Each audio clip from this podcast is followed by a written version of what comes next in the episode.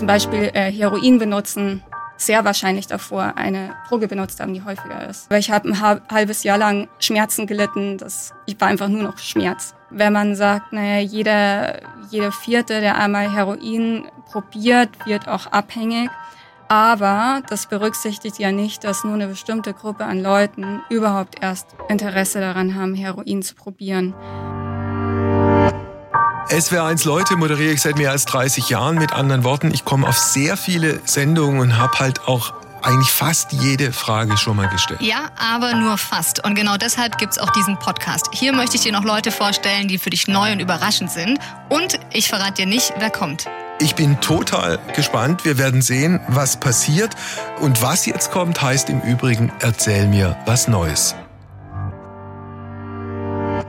Ja, Wolfgang, dann lege ich direkt mal los. Äh, wie stehst du eigentlich zu Rauschmitteln? Nimmst du selbst welche? Kannst du verstehen, wenn andere das nehmen? Äh, die Frage ist kompliziert und extrem einfach, also in meinem Fall zu beantworten. Ich habe mal ein paar Mal gekifft, das fand ich irgendwie tot langweilig, weil ich anschließend müde geworden bin. Ich fand diese Rituale, dass da irgendwie dieses Haschischteilchen da irgendwie die Runde macht, fand ich immer albern. Und härtere Sachen, da habe ich irgendwie einen Höllenrespekt davor gehabt. Also mit anderen Worten auch nie ausprobiert. So okay. einfach ist es. Okay, aber das ist ja schon mal, ja, also, also ist auf jeden Fall spontan schon mal eine recht äh, detaillierte Antwort, würde ich sagen. Und deine heutige Gästin, die hat da vielleicht auch noch ein, zwei Meinungen dazu. Und ich sage herzlich willkommen, Feline Edbauer. Hallo. Guten Tag. Hallo. Über die Scheibe drüber. Hallo Philine. Hallo Wolfgang. Sollen wir uns duzen? Ja, gerne. Gut. Wir starten mit dem Lückentext. Philine Edbauer kennen heute viele als Aktivistin für die Entkriminalisierung und Legalisierung von Drogen. Das ist aber nicht alles, was sie ausmacht. Sie selbst sieht sich auch in der Rolle der ähm, ich war bis vor kurzem Studentin. Ich habe gerade mein Studium abgeschlossen und meine Rolle ist darin, glaube ich, ähm, wissenschaftliche Erkenntnisse herunterzubrechen für politischen Aktivismus und rauszufinden, wie wir wirklich einen Unterschied machen können zum Besseren. Zum Besseren, was die Drogen angeht. Genau. Die legalen und die illegalen?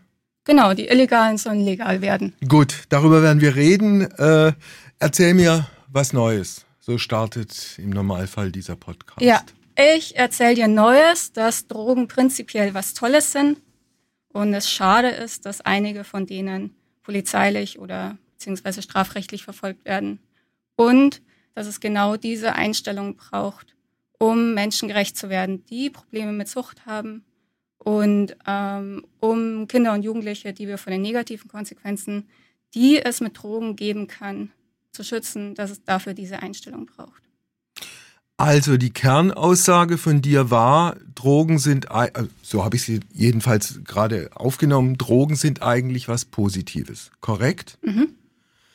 Ja, wo fangen wir damit an? Wir, wir müssen sie ja irgendwie der Reihe nach äh, äh durchgehen. Äh, die Drogen. Ne? Fangen wir mal mit Haschisch Marihuana an. Äh, ja. Ja. Naja, also man kann es so sehen, ähm, sie sind aus dem Boden gewachsen. Die Natur hat es der Menschheit mitgegeben.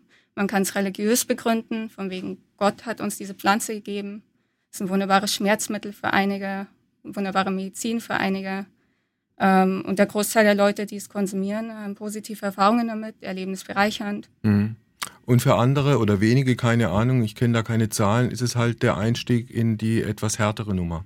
Ja, das ist ein Irrtum, der interessanterweise seit 20, 30 Jahren irgendwie verbreitet ist. Und obwohl das, das ist kein Irrtum. Ich kenne Einstiegsdrogen. Genug, Verzeihung, ich kenne genug Leute, die diesen Weg gegangen sind. Ja, richtig. Aber es ist ähm, falsch zu sagen, dass es eine Einstiegsdroge gäbe. Also das bestätigt kein Wissenschaftler, Wissenschaftlerin, sondern ähm, Cannabis ist unter den illegalen Drogen die beliebteste, die verbreiteteste. Deswegen ist es ganz klar, dass Leute, die zum Beispiel äh, Heroin benutzen, sehr wahrscheinlich davor eine Droge benutzt haben, die häufiger ist. Ja. Also man könnte, wenn man so will, mit der Einstiegsdrogenthese zu arbeiten, kann man ja auch irgendwie Alkohol vorschalten und sagen, das ist die Einstiegsdroge. Gibt's ja auch. Ja, genau. Also manch, die meisten Leute betreiben einen Mischkonsum. Mhm. Und ähm, genau, das ist logisch, dass Cannabis mhm. als beliebteste Droge bei den meisten darin vorkommt. Ich würde vorschlagen, wir machen es sozusagen mit einer klaren Aufgabenteilung. Du bist auf der Pro-Seite und ich bin auf der Kontra-Seite. Und ich sage dir jetzt, was mir kontratechnisch zu Cannabis einfällt, zu Haschisch, zu Marihuana. Äh, ich habe es vorhin Helena äh, gesagt, ich habe wenig Erfahrung, ich habe es ein paar Mal probiert und fand es tot langweilig, weil es müde macht und mich in irgend so eine für mich nicht angenehme Trance versetzt hat. Ja, meine Lieblingsdroge ist es auch nicht. Also ich, für mich persönlich ähm, passen andere besser. Ich kenne, nächste Anmerkung, äh, ich kenne Leute, bei denen ich äh, das gesicherte Gefühl habe, dass sie sich Teile ihres Verstandes über die Jahre weggekifft haben. Das sind Leute, die mehrmals täglich Haschisch oder Marihuana konsumiert haben. Ja, richtig. Aber die Antwort ist darauf, ähm, dass wir unseren Mitmenschen das geben sollten, was ihre Gesundheit am besten fördert. Und dazu gehört nicht die Strafverfolgung. Okay, das ist, das ist sozusagen noch mal ein anderes Thema. Aber, aber generell setzt es schon sehr viel Eigenverantwortung voraus, dass jemand äh, mit Drogen, wir sind ja erst noch bei der harmlosen Variante, mit Drogen gut umgehen kann. Ja, aber da versagen unsere Schulen darin leider. Ähm, also es gibt ein paar coole Projekte mittlerweile, die auf ähm, Risikokompetenz setzen. Das heißt, ein Selbstbewusstsein ausbilden, ähm, insofern ähm, ja, dass, dass junge Leute damit ausgestattet werden, ähm, gute Erfahrungen mit Drogen haben zu können. Oder wenn sie schwierige Erfahrungen damit haben, ähm, zu wissen, an wen man sich wendet. Dass ihnen nicht das Gefühl vermittelt wird, du bist ein schlechter Mensch, du hast keine mhm. Hilfe mehr verdient, wenn du einmal kiffst, sondern wir Erwachsenen sind für dich da und es ist kein Scheitern, auch mal Schwierigkeiten mit Drogen zu haben, sondern dann sind wir da und helfen einander. Letzte Kontra-Anmerkung von mir. Äh, ich habe einmal eine ein paar Jahre her eine Sendung mit jemand gemacht, der zu also der schizophren war, eine, eine fürchterliche Psychose, eine jahrzehntelange Psychose hinter sich hatte. Da hat man relativ bei dem relativ gesichert zwei Sachen rausgefunden. Das eine war eine vollkommen kaputte Familienstruktur und das zweite war ein ein sozusagen sich selbst betäuben als Jugendlicher, indem der sich über einen sehr langen Zeitraum zugeknallt hat mit Haschisch. Ja. Ja, also äh, Psychose wird unendlich viel dazu geforscht, inwiefern Psychose mit Drogen oder, oder Cannabis zusammenhängen kann. Mhm. Also gerade aktuell ist auch wieder eine Studie rausgekommen, die halt festgestellt hat, naja, Kausalität kann man nicht feststellen, mhm. ähm, aber eine, also es gibt auch keine Korrelation, also mit steigendem Cannabiskonsum in den letzten Jahrzehnten sind die Psychosen nicht angestiegen, aber trotzdem gibt es irgendeine Verbindung. Und ähm, äh, Cannabis kann eine vorangelegte Psychose triggern, mhm. so wie viele andere Dinge das ja. auch machen können. Aber es gibt auch die Vermutung, dass Menschen mit dieser Veranlagung eventuell mehr auch zu Cannabis greifen. Das ist das, was ich weiß aus der Forschung. Die Frage, das Wichtige ist nur, also was auch jetzt diese neue Studie wieder rausgestellt hat, dass es wichtig ist zu wissen, welcher THC-Gehalt drin ist und ah. dass wenn man weiß, okay, ich habe hier Schwierigkeiten oder weiß, ich möchte den jungen Leuten was mitgeben, damit ähm, sie keine negativen Erfahrungen haben werden, dass sie dann wenigstens wissen, was der THC-Gehalt ah. von dem Gras ist, was okay. sie rauchen, wenn sie es schon nicht bleiben lassen wollen.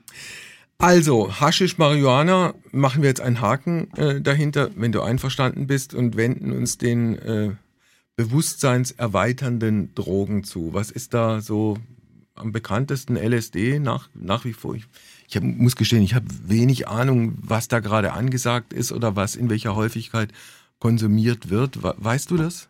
Ja, also es gibt so einen ähm, Trend zu Kokain, mhm. weil es günstiger wird. Mhm. Ähm, beziehungsweise der Reinheitsgrad wird größer, deswegen umgerechnet quasi, also man braucht weniger, um dasselbe zu haben und dadurch wird es günstiger. Man muss trotzdem noch Geld in die Hand nehmen, also es ist jetzt nicht geschenkt. Trotzdem, ähm, genau, es ist, es ist eine Droge, die im, im Trend wohl ist, europaweit. Kokain, mhm. Kokain okay. Genau. Ähm, naja, Heroin hat auch eine gewisse Verbreitung. Mhm. Äh, LSD, Pilze, naja, dann gibt's diese Auslandsreisen, wo man äh, Kakteen, ich glaube auch Frösche oder solche Sachen, ähm, Frösche lecken und also es gibt alles. Die Natur hat da sehr viel bereitgestellt. Ja, was hast du eigentlich von all dem selbst ausprobiert, wenn ich so direkt fragen darf? Ähm, also schon eine, eine gewisse Breite an verschiedenen Wirkungsspektren, aber ich glaube, im Vergleich zu anderen hänge ich das so weit hinterher. Ähm, genau. Also ich weiß nicht, ob es sinnvoll ist, dass äh, ich überlege ja immer in der Öffentlichkeit, wenn ich drüber spreche. So, ich will ehrlich sein, ich will offen sein, ich will die Fakten ähm, darbieten zu können, aber ich muss mir auch meine Verantwortung überlegen. Ich weiß nicht, ob es so gut ist, wenn ich öffentlich sage, was ich ausprobiert habe und was ich mag, weil das dann quasi so an die Grenze der Werbung kommt. Ja, nee, das würde, also da könntest du ja sicher sein, dass ich ein Stück weit auch ein Korrektiv wäre. Aber ich finde eigentlich schon, wenn man, wenn man sagt, also Entkriminalisierung und Drogen sind was Positives, da muss, müsste man eigentlich schon bereit sein, auch über seine eigenen Erfahrungen zu sprechen. Okay, also ich vertraue also, dir, du gut. bist äh, länger in dem Business. Okay, gut, Fang, fangen wir mit ähm, LSD an. Das, das habe ich, LSD habe ich ausprobiert in einer Menge, wo ich Microdosing ausprobieren wollte, aber es war tatsächlich unter dem Effekt, dass ich was gespürt habe. Gar nichts. Nee. Okay. Bisschen, bisschen so, bisschen entspannt. Zweiter Versuch mit höherer Dosis? Nee, habe ich noch nicht, aber ich habe äh, Pilze in einer MIDI-Dosis. Das Aha. ist so eine Dosis, wo man es so merkt, ähm, dass es so ein bisschen anders ist, alles so ein bisschen 3D aussieht, mehr. Ähm, ganz spannend und äh, ja, alles so ein bisschen schöner und angenehmer und ja, so wie so ein schöner Alkoholrausch ohne dieses nervige am Alkoholrausch. Wie, wie lange hat das angedauert? Ach, das geht immer so vier Stunden ungefähr. Pilze Aha. dauern halb so lang wie LSD ungefähr. Also es ist auch nicht so lang. Man und hat dann baut, einen halben Tag. Baut sich das dann allmählich ab oder ist das dann mit einem Schlag weg? Es ist allmählich, ja. Ja. Und danach, wie ist es danach? Nix. Das danach ist das Schöne. Ist das ist so kein, kein Kater oder irgendwas. Also nicht das Verlangen, äh, unbedingt das wiederholen zu wollen? Nee. Gar nicht? Nee. Wie, da, darf ich fragen, wie oft du es ausprobiert hast? Einmal, zweimal, fünfmal, zehnmal? Ähm, ja, das habe ich über eine Zeit lang, ähm, so zwei Monate fast, also alle drei Tage gemacht. Okay. Äh, das hat aber den Hintergrund, ähm, also ich bin Schmerzpatientin, ich habe eine Schmerzkrankheit, Fibromyalgie heißt die. Mhm. Und ähm, wie andere, die diese Krankheit haben, habe ich auch die Erfahrung gemacht, einfach ganz lange keine ärztliche Hilfe zu bekommen. Mhm. Und ähm, genau, ich musste dann schließlich auch einige Monate überbrücken, bis ich in die Schmerzklinik kam. Also darüber bin ich jetzt mit Medikamenten gut eingestellt, sodass ich auch hier sitzen kann. Mhm. Aber ich habe ein halbes Jahr lang Schmerzen gelitten. Das, ja, ich war einfach nur noch Schmerz komplett nur noch Schmerz. Und, und ähm, dann habe ich einfach Sachen ausprobiert, von denen ich wusste, ähm, die hatte ich noch zu Hause oder die haben mir mal Freunde liegen ja. gelassen oder so. Und dann habe ich einfach geschaut, was wirkt und was mir gut tut. Und ähm, tatsächlich mit den Pilzen ähm, habe ich, hab ich eine Zeit überbrücken können. Bis ich dann, bis ich dann, aber ich habe meine, ähm, nee, es war sogar davor schon, ich habe meine Ärztinnen und Ärzte, ich musste sie anflehen, ja. Opiate zu kriegen unter Schmerzen, wurde dann auch noch erniedrigt und habe einen Vortrag gehalten bekommen, ähm, dass ich ja nicht süchtig werden soll. Also ich war einfach voller Schmerz. Ähm, Von welchen Opiaten, Verzeihung, reden wir da jetzt? Tramadol habe ich bekommen. Okay. Habe ich dann schließlich bekommen, aber ich musste einfach flehen und betteln und, und mich dann auch noch irgendwie beschimpfen lassen, dass ich bloß nicht einer von den Süchtigen werden soll und ja. so.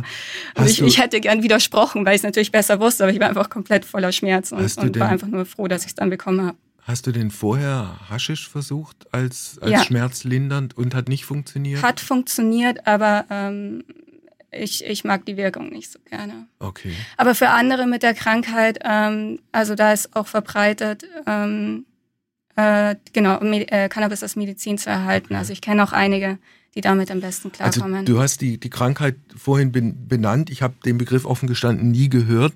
Ist, wenn ich so fragen darf, ist das eine Nervenkrankheit? Okay die, die, die einfach kam oder die schon immer da war? Oder wie, wie war das in deinem Fall? Ähm, ja, also sie war auf jeden Fall irgendwo, kommt die mit ganz klein oder in der Jugend. Mhm. Ähm, weiß man nicht so genau. Aber äh, getriggert wurde sie vor ein paar Jahren.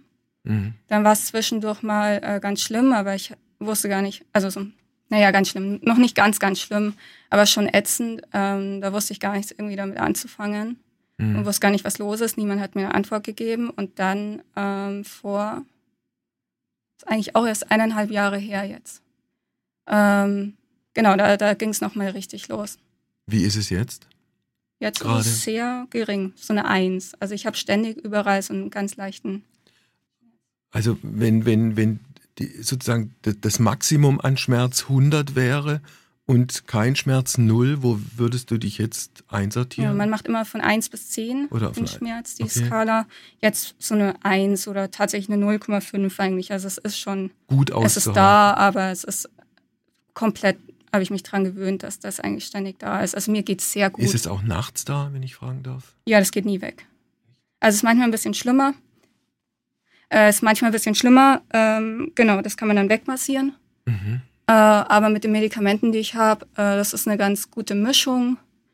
Ähm, Genau, ich nehme drei Medikamente am Tag und damit geht es. Weil du gerade deinen Arm massiert hast, äh, ist es hauptsächlich an den, an den Armen oder ist es am ganzen Körper? Also jetzt, jetzt ist es am meisten hier tatsächlich. Ja. Da tut es weh. Aha. Aber der restliche Körper, das ist wirklich total unterschwellig, das ist nicht mehr präsent. Okay. Also, jetzt haben wir in Erfahrung gebracht, wieder auf die Drogen zu kommen. Ähm, Haschisch Cannabis wirkt, aber die, die, die, die, die eigentliche oder zusätzliche Wirkung ist nichts für dich. Ähm, LSD, Mescalin. Ja, das habe ich noch nicht Versuch, so ausprobiert. Einmaliger Versuch, höhere Dosis noch nicht, weil du vielleicht auch ein Stück weit Schiss davor hast? Nicht Schiss, ähm, aber naja, wenn wir schon so offen sind, kann ich eigentlich auch alles, können wir auch nochmal abweichen. Also ich habe ähm, einige Traumata, die ich mit mir rumschleppe und mit denen ich auch gut umgehen kann. Aber ähm, genau, das hebe ich mir vielleicht irgendwann auf irgendwann auf, dass ich das riskiere, dass ich mit denen komplett konfrontiert bin. Und äh, vielleicht dann auch äh, bin ich eine Kandidatin dafür, die da eine gute Begleitung darin braucht. Ähm, jemand, der nüchtern ist oder die und mich dann Trip setzen kann, ähm, falls dann doch irgendwie Katastrophe ausbricht. Aber ich glaube, genau, ich hebe mir das auf und ich freue mich drauf, es irgendwann nachzuholen. Aber, du Aber meinst, gerade im Moment nicht. Du meinst jetzt de, deine Traumata sozusagen psychotherapeutisch aufzuarbeiten oder meinst du jetzt mit bestimmten Drogen versuchen, das Problem anzugehen? Nee, ich, ich will die Droge nicht dazu benutzen, äh, mich selbst zu therapieren. Also ich weiß, dass es viele andere machen und dass es für manche auch funktioniert. Es kann aber halt auch schief gehen. Ähm, das ist riskant und ich will ähm, diese Drogen nicht dazu benutzen, irgendwas Therapeutisches zu machen, sondern ich würde einfach gerne Spaß damit haben, mhm. ungezwungen und ich glaube, dass es im Moment noch nicht funktioniert. Okay. Hi. Aber um wieder zum Thema zurückzukommen, genau das ist das, was ich glaube oder was auch andere sagen, was wir halt den Kindern und Jugendlichen offen und ehrlich sagen müssen. Mhm. Ähm, so nicht bloß weil man Traumata hat oder super schlimme Erfahrungen gemacht hat oder ähm, von irgendwie zu der Kategorie an Menschen gehört, die wahrscheinlicher Probleme mit Drogen haben werden, ähm, mhm. weil es sich mit, mit Diskriminierungsformen vermischt, mit Armut und so weiter. Ähm, ähm, dass das wahrscheinlicher ist, dass man langfristig problematischen Drogenkonsum hat. Ähm, das heißt aber nicht automatisch, dass man Probleme mit Drogen haben wird. Also ich bin ja auch eine Kandidatin dafür, aber ich weiß ja meine Drogen so zu nehmen, ja. dass sie, äh, dass ich sie jetzt nicht zur Selbsttherapie verwenden möchte. Da, also, darf ich, wenn du, ja. wenn du einverstanden bist, das abschließend fragen, mhm. deine Erfahrungen mit Kokain und mit Heroin? Äh, Heroin nicht, äh, wäre aber, hätte ich gemacht, wenn ich äh, die Opiate von, der, von den Ärztinnen nicht bekommen hätte, also von dem Arzt schließlich weil ich verzweifelt war und, mhm. und ich weiß, dass viele andere machen in dieser Situation. Deswegen bin ich politisch auch aktiv, weil es nicht fair ist, dass Leute dann auf Heroin zurückgreifen müssen, weil wegen Schmerzmittelunterversorgung. Und, Reines ähm, Heroin ist, hat eine große therapeutische Wirkung? Fragezeichen. Ich kenne mich da nicht aus. Also ich muss, ich muss das auch so annehmen, wie du es mir erzählst. Ich kann dich jetzt mit irgendwelchen äh, hausgemachten Vorurteilen äh, konfrontieren, aber dass reines Heroin therapeutische Wirkung hat, das ist gesichert? Ja, für, für Drogenab also für Opiatabhängigkeit gibt es als Option für Substitution. Also ähm, genau, statt dem Straßenheroin den Leuten das Saubere zu geben, mhm. in Begleitung, in der richtigen Dosis, zu regelmäßigen Uhrzeiten, um so sie von der mhm. Beschaffungssituation wegzubringen. Helena, It's your turn. Hi. Ja, hi Feline. Äh, ich habe jetzt auch noch eine Frage, besser gesagt zwei Fragen direkt. Im Koalitionsvertrag ähm, der Ampelregierung wird ja in dieser Legislaturperiode noch eine Legalisierung von Cannabis angestrebt. Allerdings, wenn ich dich richtig verstehe, kann es dabei ja nicht bleiben. Also äh, deinem Wunsch nach sollte Drogenpolitik ja viel weitergehen.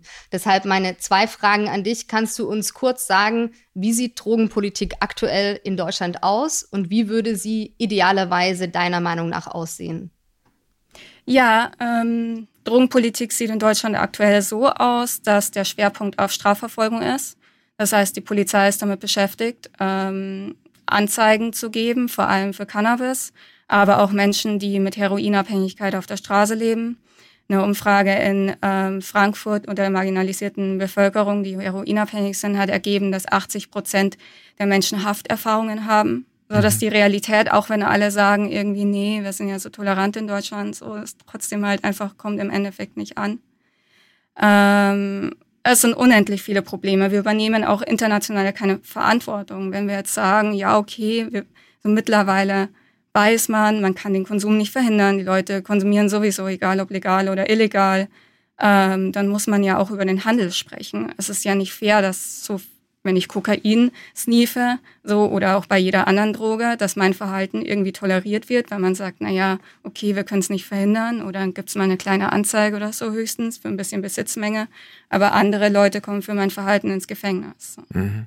Also es gibt ja auch nun inzwischen eine relativ breite Bewegung, die sich für diese Legalisierung ausspricht. Es gibt diesen berühmten Jugendrichter Andreas Müller, äh, der äh, richtig in Fahrt kommt, wenn, wenn dieses sein Lieblingsthema äh, angesprochen wird. Zumal er als Richter ja auch die Erfahrung gemacht hat, dass irgendwie ein paar Jugendliche, die irgendwo mal mit anderthalb Gramm erwischt worden sind, dann bei ihm im Gerichtssaal landen und er halt eben auch feststellt, dass äh, die Justiz in Deutschland sich möglicherweise mit wichtigeren Dingen äh, zu beschäftigen hat. Ich weiß nicht, inwieweit du dich oder im Verein, im Band, das ist überhaupt eine Frage, du bist ja nicht allein unterwegs. Ist es eine Art von Organisation, in der du da, äh, in der du da unterwegs bist? Also mit Andreas Müller habe ich äh, zusammengearbeitet, dem Jugendrichter tatsächlich äh, ein Jahr lang. Das war 2019, genau. Ähm, aber hauptsächlich bin ich aktiv in meiner Initiative. Die haben wir zu zweit gestartet, das war 2017. Und ähm, seitdem sind verschiedene Leute zu uns gekommen. Also wir sind sozusagen ein Hub für ehrenamtliches Engagement. Ähm, Leute, die Blogbeiträge schreiben möchten, Themen erarbeiten möchten, ähm, rund um Drogenpolitik, auch die verschiedenen Aspekte von Drogenpolitik verbinden, so wie hängt ein Drogenkrieg in Mexiko mit ähm, unserem Konsum in Deutschland zusammen oder verschiedene Drogenpolitiken der Welt. Solche Fragen äh, stellen sich Leute, die sich an uns wenden. Und ähm, wir machen Projekte, äh, Kooperationen, gerade. Ja, wer wendet sich denn an euch beispielsweise? Ähm, naja, äh, ich denke schon hauptsächlich so ein Milieu an Studis, die ihre Arbeiten irgendwie drüber geschrieben haben und sich dann fragen, wie kann ich ähm, das, was ich jetzt mir erarbeitet habe oder was ich gelernt habe, ähm, politisch auch umsetzen. Ähm, also uns alle treibt eigentlich diese dieser Ärger darüber, dass wissenschaftlich alles klar ist, was zu tun ist und die Politik einfach seit Jahrzehnten nicht reagiert. Und jetzt mit der Ampel haben wir endlich mal so ein bisschen, ein bisschen Erleichterung und mit dem neuen Drogenbeauftragten, dass wir endlich nicht mehr so, ähm, so die, gegen die Regierung sozusagen arbeiten müssen, mhm. die äh, ständig Blödsinn behauptet, sondern dass wir das jetzt erstmal ruhen lassen können und uns auf das Wesentliche eigentlich konzentrieren können. Also ich würde jetzt mal behaupten, ganz ungeschützt, was äh, Haschisch, Marihuana angeht, Cannabis, dass äh, diese Form der Legalisierung, wie sie jetzt politisch auch angestrebt ist, äh, bei einer Mehrzahl der Menschen in Deutschland äh, auf Zustimmung stoßen wird.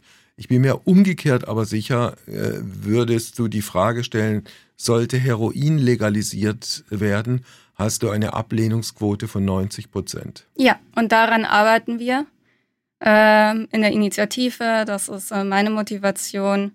Ähm, also es ist, es ist, wie gesagt, alles gesagt. Wir haben fast fantastische Wissenschaftlerinnen und Wissenschaftler, die alles darlegen, die ambulante Suchthilfe, ähm, stationäre Suchthilfe, alle sind eigentlich, ähm, haben ganz großen Konsens, dass wir uns fortbewegen müssen und ähm, naja, zu einer akzeptierenden Drogenpolitik und auch verstehen müssen, dass die Argumente, die für eine Cannabis-Legalisierung sprechen, auch dafür sprechen, einen anderen Umgang mit Heroin zu finden. Gut, das Schlagende, wenn ich das sagen darf, Gegenargument ist natürlich, dass man die Befürchtung hat, wenn du jetzt Heroin legalisierst, mhm.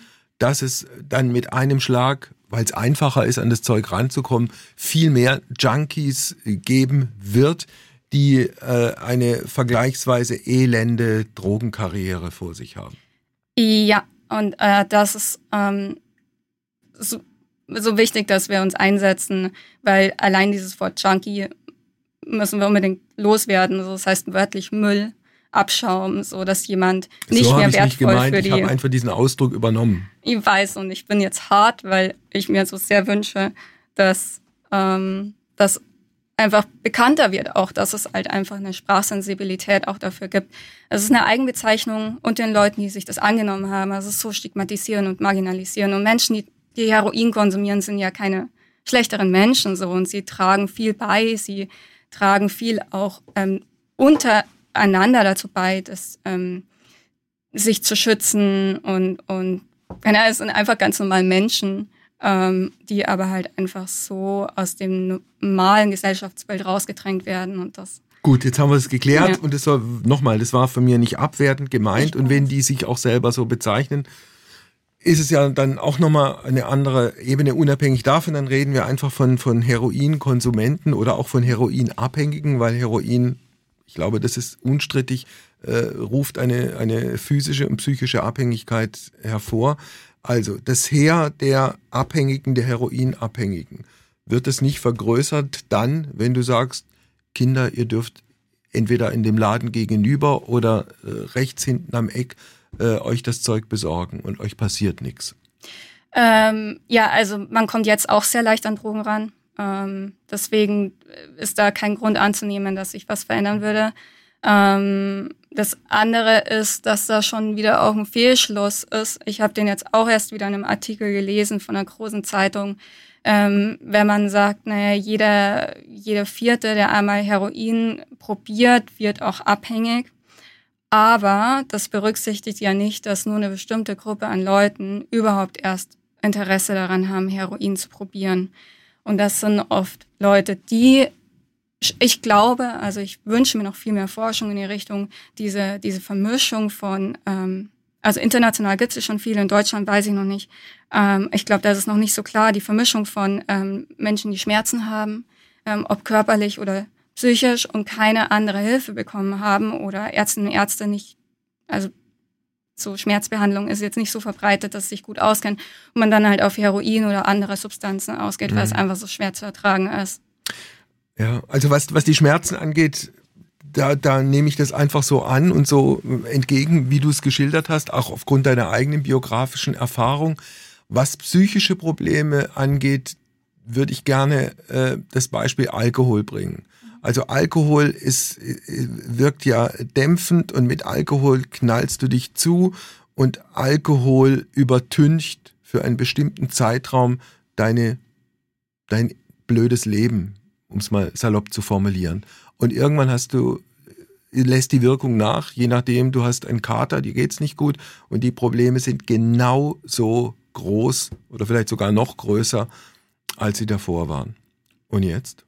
Naja, also in erster Linie ist Alkohol ja was Tolles. Und Leute feiern ihn, genießen ihn, er baut gewisse Hemmungen ab, dass man leicht auf andere zugehen kann, vor allem in der Gruppe. Also ich muss sagen, ich weiß nicht, wie es bei dir ist, aber wenn ich zurückdenke an meine Jugendzeit oder Anfang 20, ähm, das eigentlich alle tollen Erinnerungen, die auch so ein bisschen riskant sind, so Jugendsachen halt, aber irgendwie alles mit Alkohol zusammenhängt und ich das. Ähm ich schließe mich dem vorbehaltlos an. Und das gilt nicht nur für Kindheit, Kindheit, nicht Quatsch, aber das gilt jetzt nicht nur für die Jugend. Ja, und ich, ich finde, es ist doch schön, das einfach ehrlich zuzugeben, dass man genießen kann und dass in erster Linie es toll ist, ähm, dass man genießen kann. Und ähm, ein wissenschaftlicher Vorschlag ähm, habe ich gerade im Fachmagazin gelesen aus der Schweiz, ähm, ist Genussfähigkeit beizubringen, weil ähm, in ähm, Jugendlichen oder mhm. auch noch Erwachsenen Genussfähigkeit beizubringen, weil je mehr man äh, genießen kann, desto besser ist die Lebensfreude. Äh, das bedeutet, wenn ich dich richtig verstanden habe, dass der Alkohol bei dir genauso zum Sortiment gehört wie Cannabis oder Kokain oder was auch immer, korrekt? Mhm. Okay. Naja, aufgrund meiner Medikation ist es gerade ehrlich gesagt ein bisschen eingeschränkt, was ich äh, konsumieren kann, weil Mischkonsum ist auch so eine Sache, wo es viel mehr Aufklärung braucht, okay. ähm, was sich mit was verträgt. Und deswegen bin ich gerade ein bisschen eingeschränkt und mehr als ein paar Schnapspralinen mhm. ähm, geht gerade leider nicht.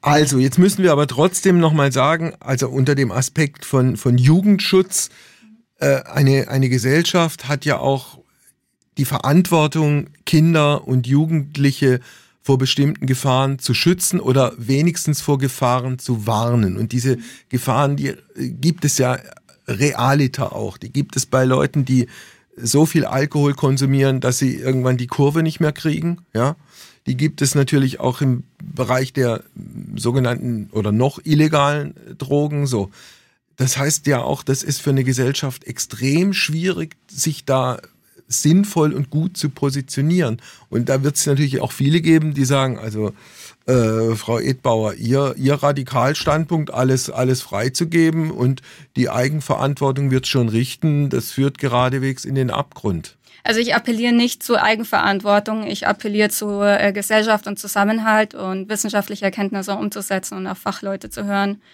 Ähm, und was wir unbedingt stärken sollten, ist Gemeinschaft. Und was äh, Kinder und Jugendliche angeht, ist, ist die Botschaft zentral, sie wissen zu lassen, dass egal was sie machen, dass sie nicht an Wert verlieren, dass sie immer wertvoll sind.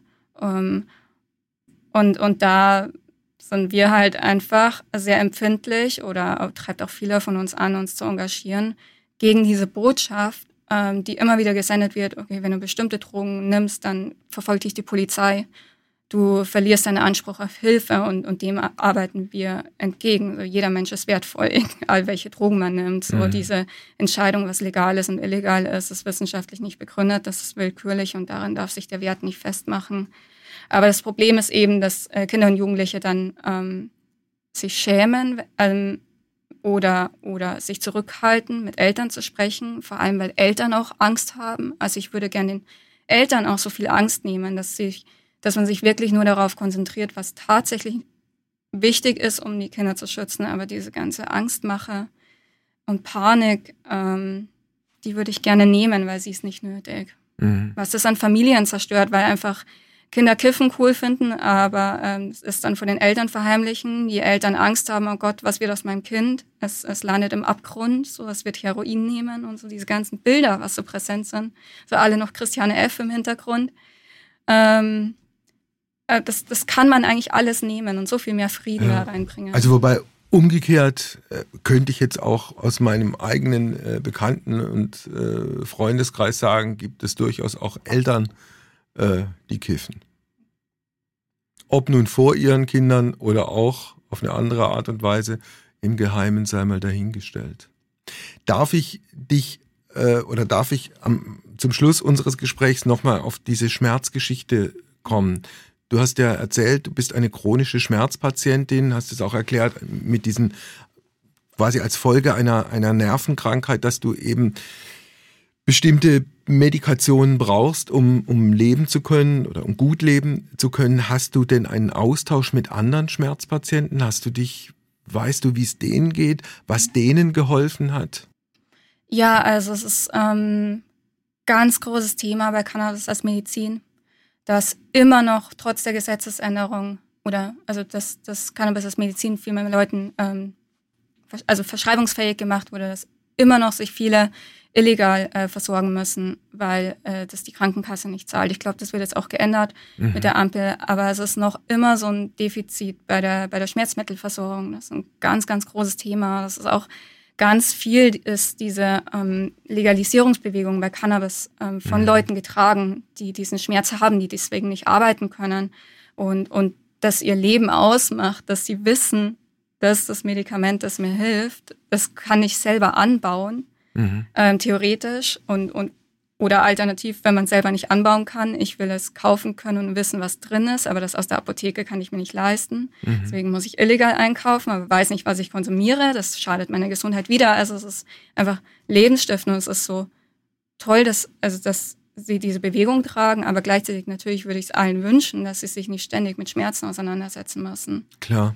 Wobei Schmerzen ja auch eine große Rolle spielen am Ende eines Lebens bei vielen Krebspatienten äh, und viele Menschen haben ja gerade am Ende ihres Lebens eine furchtbare Angst davor, nun mit, mit dramatischen Schmerzen konfrontiert zu werden. Ich weiß, fällt mir gerade ein, ich habe aber auch schon viele Jahre her mal den Fall erlebt, dass man einer Patientin im Endstadium Morphium verweigert hat mit der Begründung, das würde abhängig machen. Ich denke und hoffe, dass das heute nicht mehr so ist. Aber ich glaube, die Schmerzmedizin ist schon, ist schon sehr viel weitergekommen. Aber da kennst du dich besser aus als ich. ich also ich glaube, ich weiß nicht, wie es in Deutschland ist, weltweit 100 Pro passiert das, weil einfach auch da im Endstadion nicht mal Morphium gegeben wird. Ähm, na, ich, ich fand, ich fand eh eine, äh, unabhängig davon, äh, ne, ne, eigentlich noch absurder Leuten, die irgendwie in Rente sind, ihr Leben lang sich an diese Regeln gehalten haben, von wegen was legal, illegal ist, dass man doch denen freigeben könnte. Wenigstens mit 60 wenigstens, so von wegen, hey, konsumiert, was ihr wollt, es ist euer Ding. Also mhm ich finde es halt gerade da nochmal so absurd, Menschen, also überhaupt äh, Menschen vorzugeben, was sie zu, also was sie zu sich nehmen sollen und was nicht. So, Gut. So also, was die aktuelle Situation angeht, die neue Koalition und die Legalisierung, die jetzt kommen wird von, von, von Cannabis, man kann ja auch sagen, das ist schon mal ein erster Schritt und dann guckt man mal, oder? Ja, also klar wird es nicht gleich so perfekt gestaltet werden, wahrscheinlich, wie sich viele von uns wünschen, weil die Legalisierung jetzt nicht so vielversprechend ist. Wahrscheinlich, dass sie denen zugutekommt, die dafür gekämpft haben, seit teilweise seit Jahrzehnten. Ähm, sondern eher so eine Big Business Sache wahrscheinlich wird. Aber ich denke, ähm, wir müssen nehmen, was wir kriegen können und, und mit äh, ähm, auf der Basis dann weiterarbeiten. Okay. Vielen Dank für das Gespräch und ich wünsche dir, dass es bei deiner Skala bei den irgendwo zwischen 0,5 und 1 bleibt. Tschüss. Also Wolfgang, bei den Drogen frei ab 60, da wärst du ja auch schon dabei. Ich, ich habe es ich hab's gerade mit, mit einer gewissen äh, inneren Heiterkeit vernommen, ja. Ja, ja. Ja, aber ich habe dir ja zu Beginn unseres Gesprächs gesagt, dass ich drogentechnisch äh, vollkommen unbedarft bin und ich habe auch keine Lust, äh, irgendwie in Sachen Kokain oder Heroin dann noch irgendwelche Feldversuche an mir selbst vorzunehmen. Ja, ja, verstehe ich auch, äh, in, auch in kleinen Dosen. Aber das, das sagt sie ja auch, dass es eben also von sich aus wahrscheinlich einfach einen sehr geringen Anteil der Bevölkerung gibt, die überhaupt ähm, ja, Drogen nehmen möchten.